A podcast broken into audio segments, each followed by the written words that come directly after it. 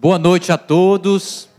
Sempre uma alegria muito grande podermos nos reunir aqui nas quartas-feiras, né, para ter essa pausa aqui é, de nossas, da, das nossas atividades, para podermos ter esse tempo de louvor e esse tempo também de, de meditação na palavra de Deus, né?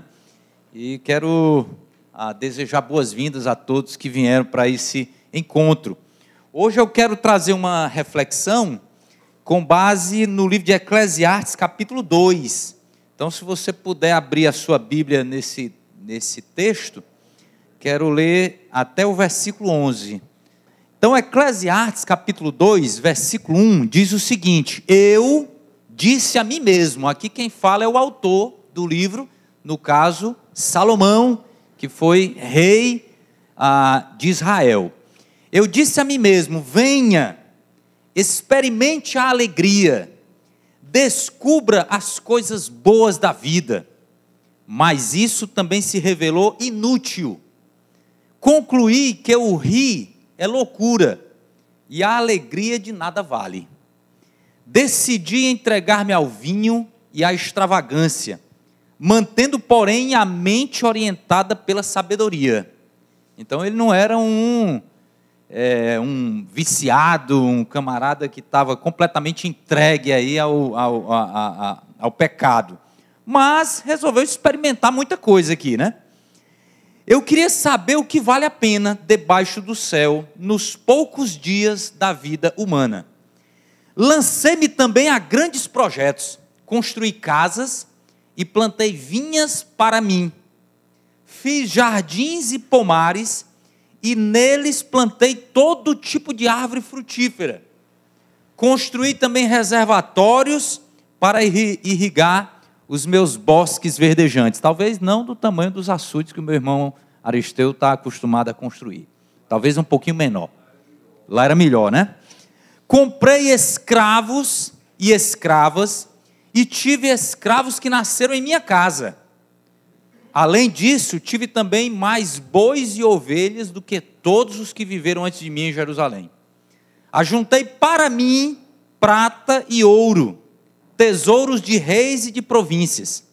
Servi-me de cantores e cantoras e também de um harém. E aí tem sentido com o que fala lá em 1 Reis, quando o autor lá diz que ele tinha 300 mulheres e 700 concubinas. Não sei como é que ele fazia, não. Nem quero saber. Tornei-me mais famoso e poderoso do que todos os que viveram em Jerusalém antes de mim, conservando comigo a minha sabedoria. Não me neguei nada aos meus, ah, não me neguei nada que os meus olhos desejaram. Não me recusei a dar prazer algum ao meu coração. Na verdade, eu me alegrei em todo o meu trabalho. Essa foi a recompensa de todo o meu esforço. Contudo, verso 11: Quando avaliei tudo o que as minhas mãos haviam, haviam feito, e o trabalho que eu tanto me esforçara para realizar, percebi que tudo foi inútil, foi correr atrás do vento. Não há nenhum proveito no que se faz debaixo do sol. Ah, queridos, eu trago essa mensagem hoje porque estamos nos aproximando do final do ano e para algumas pessoas, esse período de festas é o melhor período do ano. Né? Eu conheço pessoas que amam quando chega esse período aí de Natal, de Ano Novo, e curtem mesmo né? essa atmosfera que, que a gente percebe na cidade, né? as luzes, é, todo aquele clima né? que, que, que se cria né? durante esse período, né? as confraternizações e tal. Ah, mas tem muita gente que encara esse período como um período ruim. Tem gente que considera ser o pior período do ano. Especialmente porque é nessa época que nós fazemos uma avaliação de como foi a nossa vida, né? de como foi os 365 dias do ano. E aí a gente começa a fazer uma avaliação com base naquilo que nós realizamos ou deixamos de realizar. E aí a coisa fica ainda pior quando nós colocamos nessa equação, né? O, o que o outro conquistou, o, o, que o outro fez, né? O que o outro conseguiu. E aí, quando a gente faz ainda esse comparativo, ainda fica pior ainda, né? E, mas, de fato, nós tendemos a fazer essa avaliação e essa avaliação é importante. Como foi o ano, né? Ah, e aí nós consideramos pessoas, os relacionamentos, consideramos coisas, né, aquilo que a gente conseguiu adquirir, e conseguimos também e, e consideramos também eventos, ou seja, aquilo que de fato nós realizamos, né, aquilo que a gente ah, conseguiu fazer durante, durante o ano. Consideramos essas coisas. E é importante, essas coisas fazem parte da vida. Coisas, eventos, pessoas. E nós fazemos essa avaliação. E ah, em alguns casos, as realizações são tão grandes, né? É, especialmente quando comparamos com as realizações do ano anterior, porque sempre tem um comparativo, né? Pra, até para termos um parâmetro. Mas às vezes as realizações são tão maravilhosas que nos, isso nos proporciona assim, uma, uma sensação intensa, né? De como, como se nós estivéssemos vivendo um sonho. Rapaz, esse ano, para alguns, né? nem não para todos, ah, eu espero que para todos, mas é, para muitos é, a coisa, foram tão, tantas coisas boas que a pessoa, rapaz, esse ano foi uma maravilha para mim, né? Outros vão dizer, rapaz, esse ano não foi legal para mim. Mas é, aqueles que avaliam as realizações que fizeram como sendo boas, positivas, é, às vezes vê aquilo ali como se fosse um sonho. Rapaz, é um sonho. Esse ano eu me casei. Esse ano eu consegui um emprego. Esse ano eu comprei uma casa. Esse ano eu viajei. Esse ano foi assim, foi assado. Pai, foi bom demais. Bom demais. Mas aí depois que o tempo passa, né? Aí o casamento às vezes se desfacela, a, o emprego vai para o beleléu, né? a pessoa vai, perde o emprego, aí não tem mais condição de comprar a casa, Aí vai pro, a casa vai para o leilão, porque a Caixa Econômica, o Bradesco não, não, não, dispensa nem a pau, se não pagar eles né, tomam mesmo. E, e aí, no ano seguinte, o cara não consegue sair nem de, do, do de Sobral, quanto mais fazer uma viagem para uma viagem legal, né? E aí, rapaz, que é isso? Cadê aquela cor que eu estava vivendo, aquele sonho, né? Gente, vamos para a realidade. Vamos para a realidade. Vamos para a realidade. A vida ela é cheia de altos e baixos. A vida ela tem momentos bons e ela tem momentos ruins. Não podemos criar expectativa de que a nossa vida, mesmo sendo cristãos, será sempre boa. A gente tem que tomar esse, esse, esse cuidado. Não podemos ter essa expectativa de que, opa, agora que eu sou um cristão, agora que eu tenho o Espírito Santo de Deus, agora que eu estou na igreja, agora que eu estou dando o dízimo, olha, comecei a dar o dízimo agora, pronto. Agora as coisas vão mudar. Porque tem gente que pega aquele texto lá de Malaquias, né? E aí é, quando Deus diz: Olha, eu vou derramar chuvas de bênçãos aí para você, se você começar a dar o dízimo. Eu não tenho dúvidas que Deus é um Deus bondoso, um Deus que abençoa, um Deus que supre nossas necessidades, mas não existe essa. Essa, essa coisa automática, opa, eu estou dando aqui, eu vou, como muitos pastores fazem por aí, né? Olha, se você quer ganhar tanto no próximo ano, então comece a dizimar X para você poder receber é, um salário equivalente à sua contribuição. Isso não existe, meus irmãos. Isso não existe. Eu contribuo, eu sou dizimista, eu contribuo porque eu sou grato a Deus pelo que Ele já me deu, pelo que eu já tenho. Não é porque eu estou querendo que Ele me dê futuramente, não. Porque isso aí seria uma barganha. Eu dou porque eu entendo que Deus tem sido bondoso comigo e tem me dado é, o suficiente para eu viver. E aí, eu, como forma de adoração, eu devolvo para Ele, para a manutenção da casa de Deus, do trabalho de Deus, o dízimo. Mas vamos para a realidade. Será que as realizações da vida, eu espero que você tenha esse ano, que você tenha tido um ano bom, pelo menos melhor do que, o, do que o, os anteriores, né? Parece que teve um período aí de crise, aí, uma crise internacional que chegou no Brasil e mexeu com todo mundo. Mas será que as realizações da vida, sejam elas ligadas aos relacionamentos, sejam elas referentes à obtenção de bens materiais, ou sejam decorrentes de eventos maravilhosos, uma formatura, uma aprovação no, no concurso, né? a aprovação na faculdade, né? no semestre, será que é, essas coisas podem trazer algum sentido para a nossa existência, para a nossa vida? E aí eu faço outra pergunta: é, e caso não, como foi a conclusão de Salomão? Porque Salomão fez tudo aquilo que você sempre quis fazer e de repente não conseguiu, e ele fez né, multiplicado por 10. E ele conseguiu multiplicado por 10. E no final das contas ele disse: não tem sentido nenhum a futilidade. Mas aí eu faço também outra pergunta: podemos viver sem essas realizações? Podemos viver sem as coisas? Podemos viver sem as pessoas? Podemos viver sem esses eventos? Sem essas conquistas grandes ou pequenas? Podemos viver sem essas coisas que fazem parte da própria vida? A experiência de Salomão foi a seguinte: ele teve muitas realizações, como a gente leu aqui no texto. Olha o, olha o camarada, olha o camarada.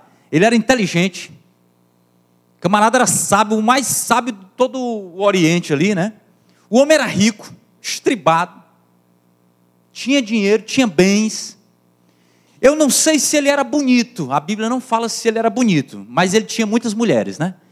E eu estou falando aqui, por favor, nós vivemos num contexto cultural aqui totalmente diferente, viu? E não era o que Deus queria. Deus não queria que Salomão tivesse várias mulheres. E por conta das mulheres foi que ele viveu essa crise existencial aí, né? Foram as mulheres que o corromperam, diz a palavra de Deus lá em Reis. Primeira Reis ah, fala sobre isso. Foram as mulheres que o corromperam, mulheres que não tinham Deus como referencial de vida. Mas, é, então, mas ele era inteligente, era rico. O texto fala que ele teve várias realizações, construiu muito, era um homem poderoso a vida dele era maravilhosa, do ponto de vista humano. Ele tomou a decisão de realizar tudo que foi possível para ser feliz de forma sábia. De forma sábia, por favor, eu não vejo aqui o, o Salomão aqui como sendo aquele camarada que, rapaz, eu vou experimentar de tudo. Eu vou ser louco. Não, não ele era um camarada que que estava fazendo as coisas dentro de um, uma, do ponto de vista humano, usando uma certa sabedoria. Olha o que, que ele diz, está aí o texto Eclesiastes 2 e 10. Não me neguei nada que os meus olhos desejaram. Não me recusei a dar prazer algum ao meu coração. Ele queria, eu vou viver a vida. Eu vou viver a vida. O que tiver aí para fazer, eu vou fazer. Eu vou me casar, eu vou trabalhar, eu vou estudar, eu vou construir, eu vou comprar, eu vou governar, eu vou fazer tudo que, que eu puder fazer. Tudo que eu puder fazer. Vou conhecer o mundo, vai ser, vou experimentar a vida. Mas a conclusão que ele chegou é que tudo era futilidade. Olha o que, que diz o verso 11. Contudo, quando avaliei tudo que as minhas mãos haviam feito, depois que ele foi fazer um levantamento, uma avaliação, chegou o final do ano, chegou o final do ano, ele foi fazer uma avaliação. Deixa eu ver aqui como é Deixa eu ver. Se bem que eu acho que aqui não foi no final do ano, acho que foi aqui já numa, numa certa idade. Ele foi avaliar a sua vida. Tudo que as minhas mãos haviam feito e o trabalho que eu tanto me esforçara para realizar, percebi que tudo foi inútil. Correr atrás do vento. Não há qualquer proveito no que se faz debaixo do sol. Que conclusão terrível. Fica imaginando aí, já pensou a gente chegando no, no final da vida, né? E aí a gente olha para trás e diz: rapaz, tudo que eu fiz não valeu de nada, não serviu para nada, só futilidade, inutilidade. E, e eu penso que muito disso, muito do que. Isso é um pensamento meu, mas com base no próprio texto de Eclesiastes. Muito do que ele estava experimentando aqui é porque ele estava percebendo a finitude da vida. A finitude da vida. E aí ele vai falar, inclusive tem alguns textos aqui que eu vou já mostrar aqui, mas ele chega no momento que ele diz: rapaz, é, é, é, é eu vou construir, eu vou construir, eu vou fazer, eu vou viver, vou é, ter muitos prazeres, mas no final das contas eu vou para onde todos os mortais vão. Todos os mortais vão. Mas isso foi a conclusão de Salomão. E, a, e, a, e as nossas experiências? Achamos, nós achamos, que vamos ser felizes através das realizações. Opa, eu vou ser feliz quando eu terminar o ensino médio. Ah, não, mas quando eu, agora, aí termina o ensino médio, opa, eu vou ser feliz quando eu entrar na faculdade. Aí entra na faculdade. Aí não, mas agora eu vou ser feliz quando eu começar a trabalhar.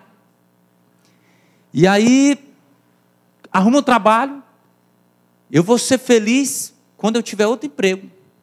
Porque esse aqui não me satisfaz. Aí arruma aquele outro emprego, aí não, eu vou ser feliz quando eu começar a comprar as minhas coisas. Aí alguns compram. Aí quando as obtêm, não, isso aqui não basta. Isso aqui não é suficiente, eu preciso ter mais. Eu preciso alcançar mais. E aí não se satisfaz. Quando elas vêm, percebemos que depois de algum tempo elas não satisfazem mais. É a experiência que vocês, nós temos, né, quando nós vamos para o shopping e compramos aquela, aquele vestido novo, aquela calça nova, aquela camisa nova, aquele sapato novo. Dá uma sensação tão maravilhosa. Eu quando vou, eu quando compro, eu quando compro eu me sinto bem. Opa, corra boa, comprei uma corra, corra nova. Quando a gente compra um bem, né? Um relógio novo, um carro, uma moto, uma bicicleta, uma casa, que alegria. Mas depois aquela satisfação passa. Passa, acabou-se. Contudo, não podemos viver sem essas coisas, não fazem parte da vida. E aí isso nos coloca diante de um grande dilema. E aí? É, essas coisas não nos satisfazem, mas ao mesmo tempo nós precisamos dela, delas. E aí, como viver diante disso? Qual é a realidade? Qual é a realidade? Primeiro, o homem é finito, é o que eu falei anteriormente. O homem é finito. Precisamos ter esse entendimento. A vida é curta, a vida é passageira. Salmista, no o Salmo de número 90, Moisés escrevendo, ele diz: Olha, a, a, a vida do homem é como, um, é como uma, uma, uma, uma nuvem, é como um, uma, uma, é, uma relva que aparece de manhã e de noite murcha, como uma flor. E aí a morte chega para todos. O, o, na mitologia grega, na mitologia grega, o, o, Zeus, que era o deus lá do Olimpo, o mais poderoso, estava tendo uma briga com o irmão dele, o Hades. O Hades queria ser o dono do Olimpo. E o Zeus, não, cara, deixa o Olimpo comigo. E aí o, o Hades queria muito o Olimpo, aí Zeus pegou e disse assim: Hades, faça o seguinte, vá ser o Deus, se torne o rei do mundo dos mortos. Porque lá, meu amigo, todo dia vai chegar mais súditos para você. E o seu reino vai sempre crescer, vai sempre crescer. E aí foi que o Hades pegou, rapaz, sabe uma coisa? Você é o rei mesmo do, do inferno. E aí, é, a morte, ela vai vir para todos. Infelizmente, infelizmente, consequência do nosso pecado. Então, o homem é finito. Essa sensação de finitude, os jovens não tem muito, não. Mas quando você começa a chegar numa determinada idade, a pessoa começa a sentir um pouco essa. essa opa, rapaz, eu, eu, eu já vivi tantos anos. E aí? Sensação de finitude. Aí olha o que, que Eclesiastes diz, Eclesiastes capítulo 7, verso 2. É melhor ir a uma casa onde há luto do que a uma casa em festa. Que doidice é essa, meu irmão? Esse cara cheirou o quê, meu Deus do céu? Aí ele diz: Pois a morte é o destino de todos os vivos devem levar isso a sério. O que ele está dizendo aqui é o seguinte: é, precisamos ter essa consciência de que a nossa vida é curta. Então ela precisa ser aproveitada. Ela precisa ser vivida da melhor forma possível. Porém, a vida também, aliás, perdão, os prazeres são temporários. Preste atenção. A vida é finita, o homem é finito, por isso a vida tem que ser vivida com intensidade, mas ao mesmo tempo os prazeres são temporários. Olha o que que é, Hebreus, o autor da carta aos Hebreus, fala acerca de Moisés. Pela fé, Moisés, já adulto, recusou ser chamado filho da filha do Faraó, preferindo ser maltratado com o povo de Deus a desfrutar os prazeres do pecado durante algum tempo. Na outra versão diz os prazeres transitórios do pecado. Olha aí, Moisés percebeu que os prazeres da vida eram passageiros. e que tinha alguns prazeres que eram melhor do que outros. Tinha alguns prazeres que só traziam coisas ruins, e tinha outros prazeres que traziam coisas boas. E aí ele diz: por amor de Cristo, o autor aos Hebreus, considerou a desonra riqueza maior do que os tesouros do Egito, porque contemplava a sua recompensa. Ele abriu mão de alguns prazeres temporários em para poder ter um prazer maior no futuro. É o pensamento aqui de Moisés, a, a, a, de acordo com o autor dos Hebreus. Pela fé saiu do Egito, não temendo a ira do rei, e perseverou porque via aquele que é invisível. Então, estou usando aqui o exemplo de Moisés para mostrar que Moisés gostava sim de uma boa comida. Moisés sim queria ter uma vida, né, é, compartilhada com uma mulher ao seu lado, certo? Moisés sim queria realizar grandes coisas. Tanto é que ele realizou. Foi através dele que Deus libertou o povo de Israel. O homem liderou o povo na travessia do Mar Vermelho. Grandes realizações fez Moisés. Mas Moisés entendia o quê? Entendia que o, o, os prazeres eram passageiros e que eles tinham que avaliar esses prazeres de uma forma muito lúcida, de uma forma muito inteligente, de uma forma muito sábia. Então, é, a vida é finita, e os prazeres são temporários. Então, meus irmãos, a felicidade, é, eu aprendi isso com o pastor Márcio. Então, faço questão de dar os créditos para ele. Mas a felicidade, ela é o momento. A felicidade é o momento. Felicidade é, é, é aquele filme lá do, do Will Smith, né? A procura da felicidade, quando ele consegue um emprego depois de muita luta, depois de muito sofrimento, muitas humilhações muito esforço. Aí, quando ele consegue um emprego, ele diz: Isso é felicidade. Porque aquele momento ali em que ele conseguiu o emprego, é, foi um momento assim, uma, um, um sentimento assim, fabuloso. Quando você está comendo ali um sorvete ali, né? Aquele sorvete gostoso, ou uma sobremesa, imagina aí a coisa que você mais gosta de comer. Quando você está comendo ali, pronto, você está sentindo prazer ali. A felicidade é aquele momento. Depois que você terminou de comer, acabou-se. Acabou-se. Então nós temos que aproveitar o momento, sim. Quando você estiver dando um abraço no, na sua esposa, no seu filho, no seu amigo, na sua amiga, é, entenda aquilo ali é um momento ali de felicidade, de alegria, de satisfação. Quando você está ali comendo ali aquela boa comida, quando você está ali é, recebendo recebendo o seu certificado, porque você concluiu aquele curso. Você está vendo ali o seu nome ali no, na lista dos aprovados. Comemore aquilo ali, curta aquilo ali, aquilo ali é felicidade mesmo naquele momento. Mas vai chegar a hora depois que você vai precisar de outros momentos de felicidade. Outra coisa totalmente diferente é a alegria, que o pastor pregou no domingo passado. Outra coisa totalmente diferente é o contentamento, que aí são coisas duradouras, duradouras. Eu não preciso estar é, tendo momentos de felicidade todo o tempo, todo o tempo para me sentir bem. De repente eu posso estar agora sem um tostão furado no bolso, mas estou alegre, satisfeito. Gostaria de ter mais, gostaria de ter dinheiro mais, né? mas não tenho. E aí? Vou me desesperar por isso? Vou me matar por isso? Vou andar cabisbaixo por isso? Eu sei que tem alguns, algumas situações em que a gente tem que chorar mesmo. A gente tem que é, sentir mesmo a dor mesmo, é o sofrimento, está doendo. Mas é momento também. É momento também. A dor, o sofrimento, o luto é momento. Você não pode passar a vida toda de luto, você não pode passar a vida toda cabisbaixo, triste, porque os seus sonhos não estão se realizando.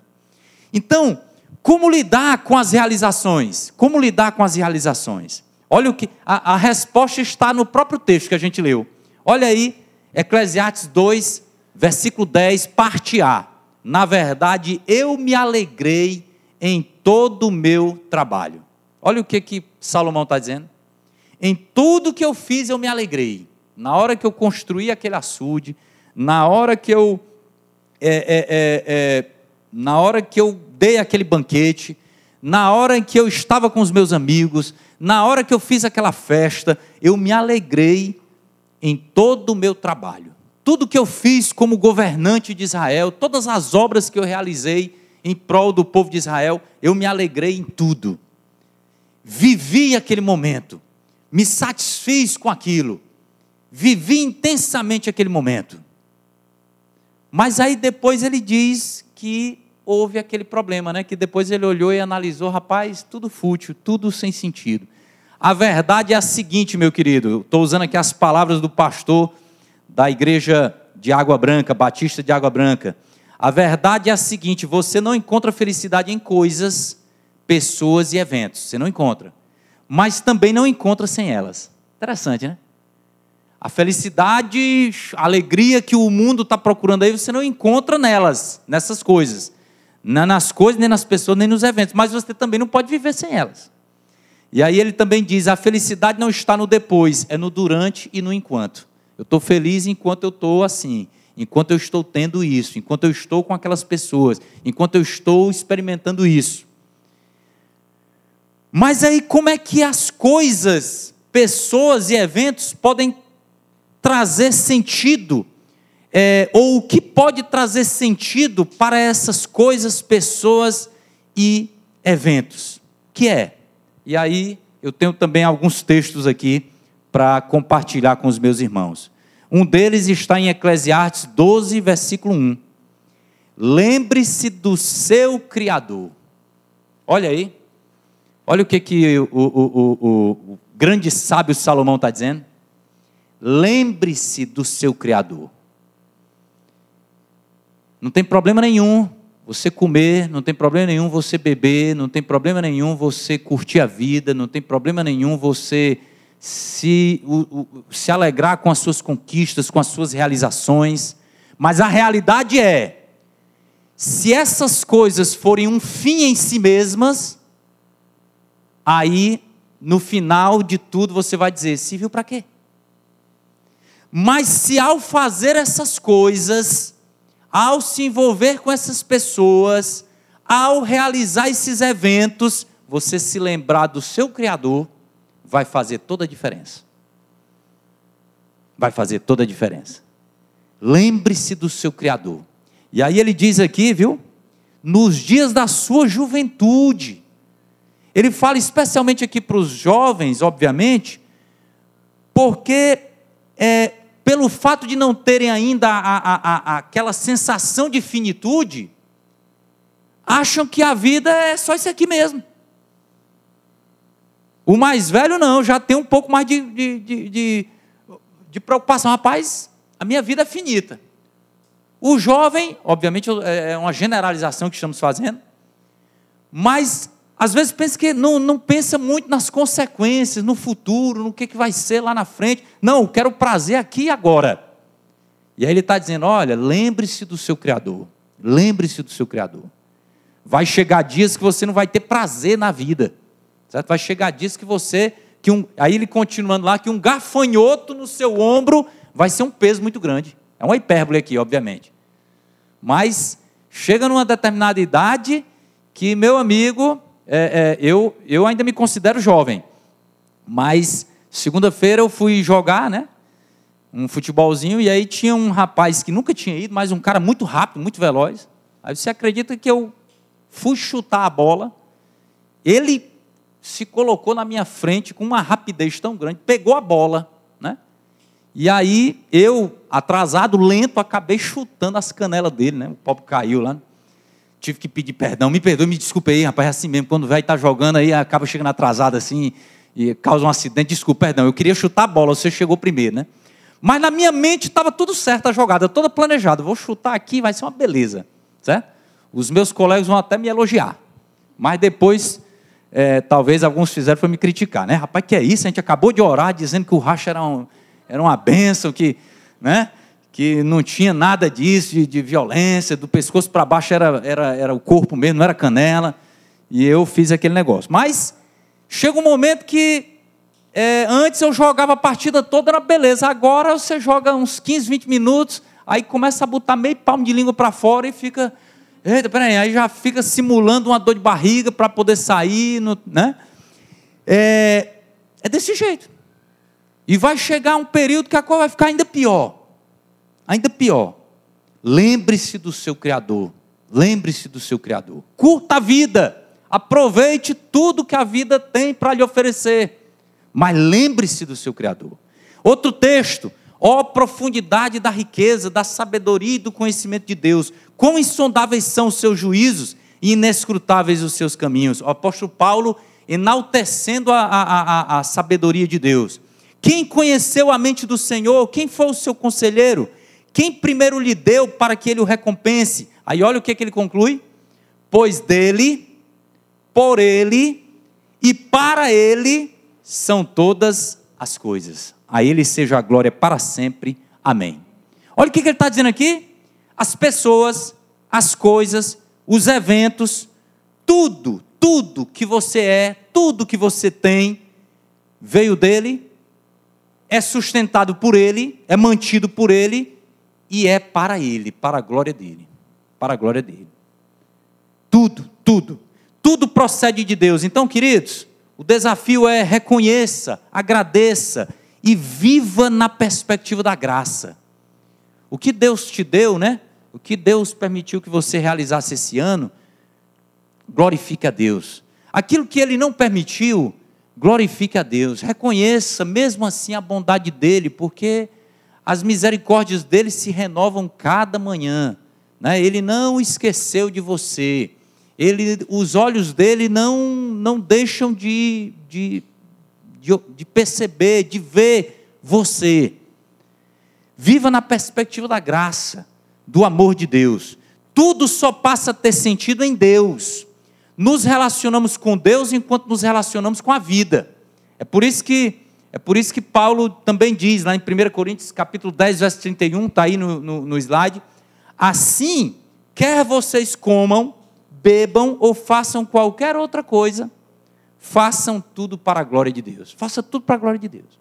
E é interessante que se você for fazer para a glória de Deus, se você se lembrar do seu Criador, se tudo é para a glória de Deus, se é tudo por Ele e tudo para Ele, você não vai comer em excesso.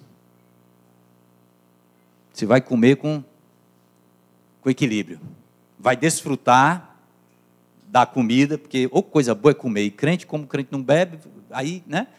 Come que é uma beleza. Né? Se você se lembrar do seu Criador, se você é, reconhecer que tudo veio, por ele, veio dele, é por ele e para ele, Aí, meu amigo, você também não vai beber em excesso. Aí você não vai consumir determinadas coisas. Aí você vai ter controle. Está lembrado do texto do, do, do Salomão? O Salomão dizendo: Fiz isso, fiz aquilo, para mim, eu. Tudo era ele, ele era o centro. Se Deus é o centro, você não vai fazer as coisas egoisticamente, só pensando em você o outro vai ser abençoado também. E bênção não é só o que você recebe. Bênção é o que você recebe e passa. É o que diz lá o próprio Deus para Abraão, né? Abraão, sê tu uma bênção. Abençoarei, né? Todas as famílias da terra por teu intermédio. Então a bênção é quando Deus te dá algo e através daquele algo você abençoa outras pessoas. Porque se ficar só com você, aí não foi bênção, não.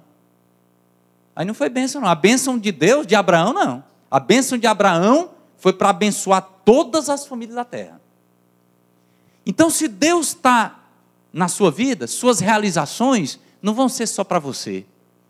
Vai ser para você usar de alguma maneira para abençoar outras pessoas para abençoar outras pessoas. Tudo é para a glória de Deus. Quer comais ou bebais, façais tudo para a glória de Deus. Então, para concluir, desfrutemos da vida, nos alegremos com nossas realizações, mas não nos esqueçamos do Senhor. Não nos esqueçamos do Senhor. E, gente, eu não estou dizendo nada de novo. o que eu estou pregando aqui é, não é, não estou inventando a pólvora, não. Aqui é, é o beabá da fé cristã. Isso aqui é uma coisa tão, tão simples, mas é tão difícil de viver.